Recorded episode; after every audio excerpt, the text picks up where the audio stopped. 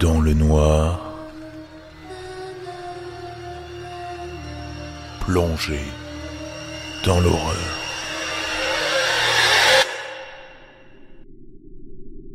Lorsque l'on m'a raconté cette histoire, j'étais stagiaire dans un magasin de jouets.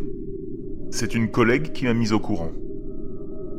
Après quelques années, même si je porte un regard amusé sur ce récit, je dois avouer que je ne sais toujours pas s'il faut le prendre pour véritable, le considérer comme inventé, ou le comprendre comme étant l'exagération d'un fait divers beaucoup moins sensationnel que ce que la rumeur prétend. Un jour, un magasin de jeux se mit à proposer un nouveau divertissement. Des kits de maquillage contenus dans une mallette emballée à l'intérieur d'une boîte cartonnée. Destinés aux petites filles d'environ 6 ans, il proposait de se farder en princesse ou en sorcière. Les kits se nommaient Sorcière Fépiéture et la petite princesse Eliuse. Les images marketing prouvaient effectivement qu'il y avait tout ce qu'il fallait pour devenir l'une ou l'autre. L'intérieur de la mallette réservait un emplacement pour chaque élément palette, pinceau et de petites éponges lavables pour étaler les pigments. Peu coûteux, 1,99€ et plutôt sympa, les gens du quartier achetèrent ce jouet jusqu'à la dernière boîte. La marque était anonyme, impossible de définir son nom, ni même celui de la société, qui ne figurait nulle part sur l'emballage couvert d'indications en langues étrangères. Sorcière fait piéture et petite princesse Eliuse était le seul indice compréhensible qui, faute de mieux, baptisait les kits. Comme le magasin se trouvait au centre d'une banlieue modeste, les fillettes étaient toutes du voisinage, et leur maman se connaissait bien. Ces dernières discutaient souvent entre elles à la sortie de l'école. Bien qu'elles n'y prêtaient pas attention, un sujet revenait régulièrement dans leurs conversations. Des constatations faites sur ce jeu qui plaisait tant à leurs enfants. Certaines firent des remarques sur les palettes dont les couleurs étaient trop creusées et révélaient parfois leur fond en plastique.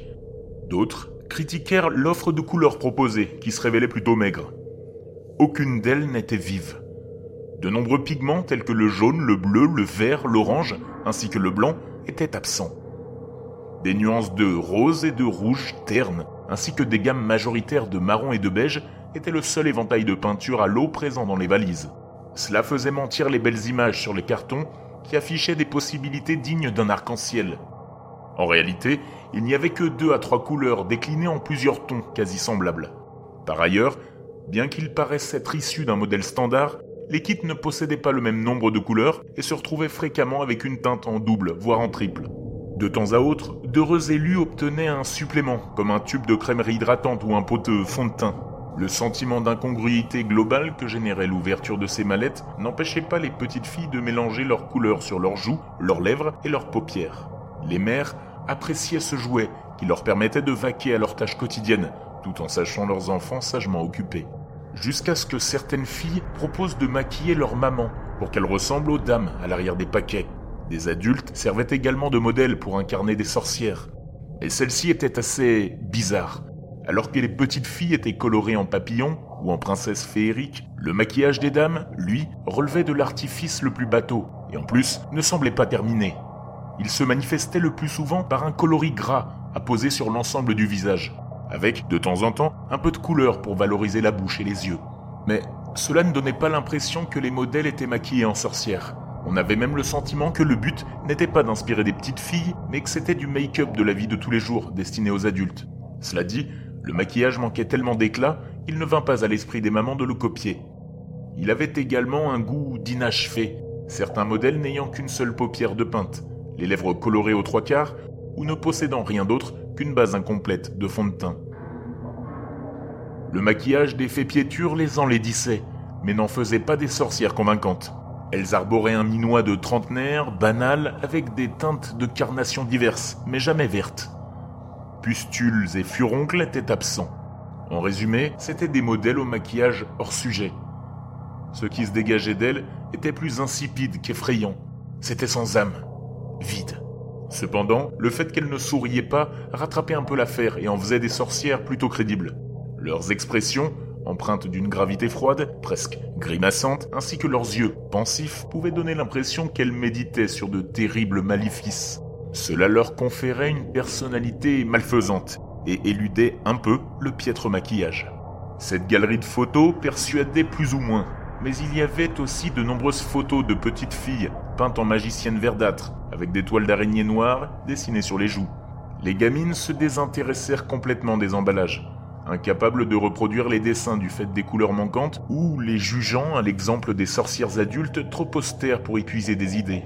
Mais en dépit de ce manque d'attrait, les mères ne prirent pas la résolution de leur retirer les kits, et beaucoup se prêtèrent au jeu avec leur petite princesse ou leur sorcière. Quelques semaines passèrent. Une jeune femme, observant des écolières se barbouiller en princesse dans un parc, voulut offrir la même mallette à sa jeune sœur qui allait bientôt fêter ses six ans. Elle avait entendu parler de cette boîte à la sortie de l'école où elle venait la chercher. Elle s'était d'ailleurs déjà amusée à se grimer toutes les deux avec un kit prêté par une de ses amies. Elle se rendit au magasin de jouets, mais plus aucune boîte ne trônait en rayon. Le vendeur n'en avait plus et ne recevrait pas de nouvelles livraisons.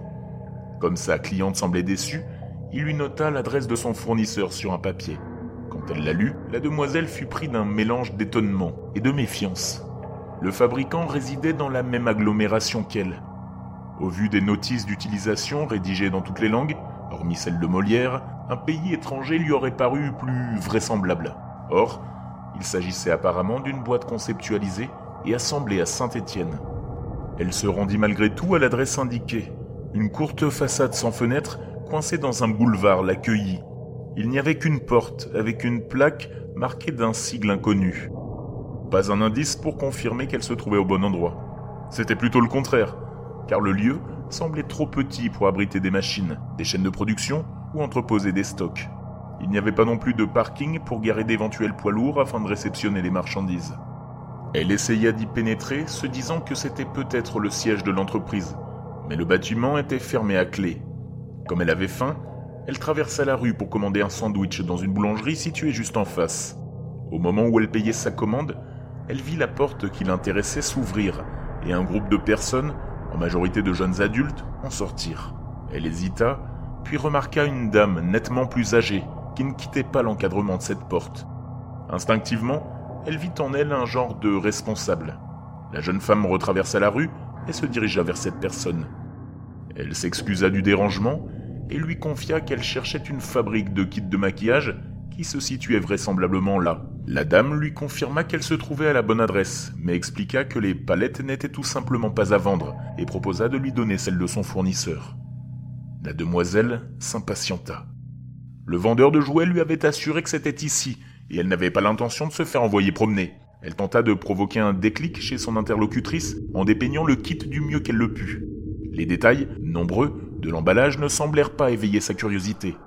En revanche, en écoutant la description faite du kit de maquillage, de sa liste de couleurs fades, de ses pinceaux, ainsi que de sa mallette noire qui protégeait l'ensemble, elle se figea et reconnut, avec circonspection, que ça pouvait venir d'ici.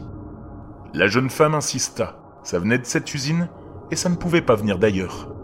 La dame, agacée par son obstination qu'elle prenait pour de l'arrogance, lui rétorqua qu'elle ne travaillait pas dans une usine, mais pour un centre de formation. La jeune femme, surprise et un peu gênée par son erreur, lui demanda en quoi cette formation consistait. La formatrice lui répondit, et à ces mots, la jeune femme ne put s'empêcher de vomir. Il n'y avait effectivement pas d'usine. Ce lieu réceptionnait des choses, les transformait et les renvoyait ailleurs. Mais ce n'était ni du maquillage, ni des élèves.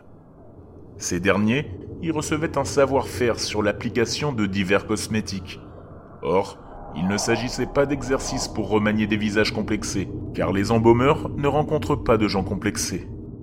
C'était l'annexe d'un proche hôpital, où demeuraient certains défunts avant leur placement en cercueil, dans le but d'exercer des étudiants voués aux professions des morgues. Les mallettes, achetées en magasin, étaient des valises de toilettes funéraires.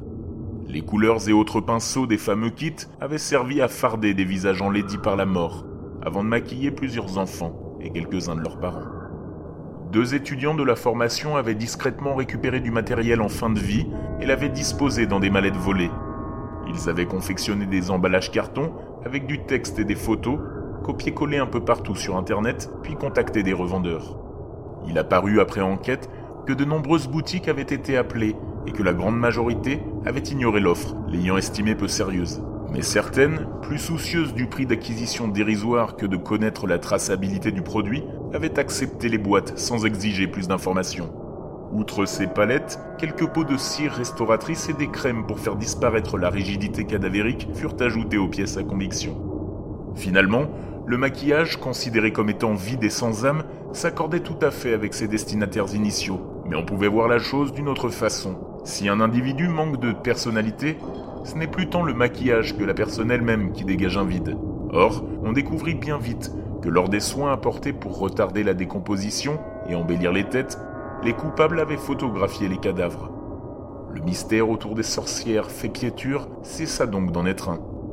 Les deux étudiants s'étaient lancés comme défi d'être celui qui maquillerait le plus de fillettes. 17 boîtes au total furent écoulées dans deux magasins différents, situés au sein même d'une grande ville française, Saint-Étienne. Et on n'en sut pas plus sur leurs objectifs puisqu'ils se suicidèrent suite à leur première convocation. Un challenge pervers pour certains, une blague misogyne ayant parfaitement abouti selon d'autres. Chez le premier, on décela par le biais de son PC une forte addiction à la pornographie. Chez le deuxième, on trouva une quantité démesurée de vêtements non masculins, dont les étiquettes allaient du L au 5 ans, ainsi que des dizaines de boîtes de maquillage pour enfants et du make-up pour adultes. Plus jeune, j'ai pensé que cette histoire dégueulasse pouvait être possible. Après de nombreuses années, j'ai compris que le bouche à oreille supplanté de nos jours par le copier-coller peut enrichir et amplifier des faits qui, à l'origine, sont plus proches de l'info anecdotique, un journal quelconque se serait donné la peine de relater un vice de fabrication signalé dans des boîtes de jeux. Il n'est même pas certain qu'il s'agissait de boîtes de maquillage. Il y a quelques jours, cela dit, alors que cette histoire me revenait en mémoire et que je trouvais les noms de Fépiéture et d'Elius à saigner, je me suis amusé à chercher d'autres noms pour en affubler les soi-disant modèles. Je me suis alors rendu compte, au bout d'un certain temps, que si l'histoire était bien réelle et qu'il s'agissait d'une farce répugnante, d'une part, son cynisme ne s'était révélé complètement qu'à moi seul, et d'autre part, celui-ci s'était installé jusque dans les noms attribués aux personnages à incarner.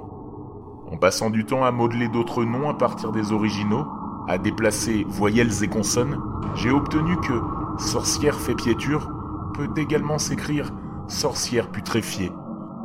En suivant le même jeu, Eliuse se renverse en petite princesse souillée.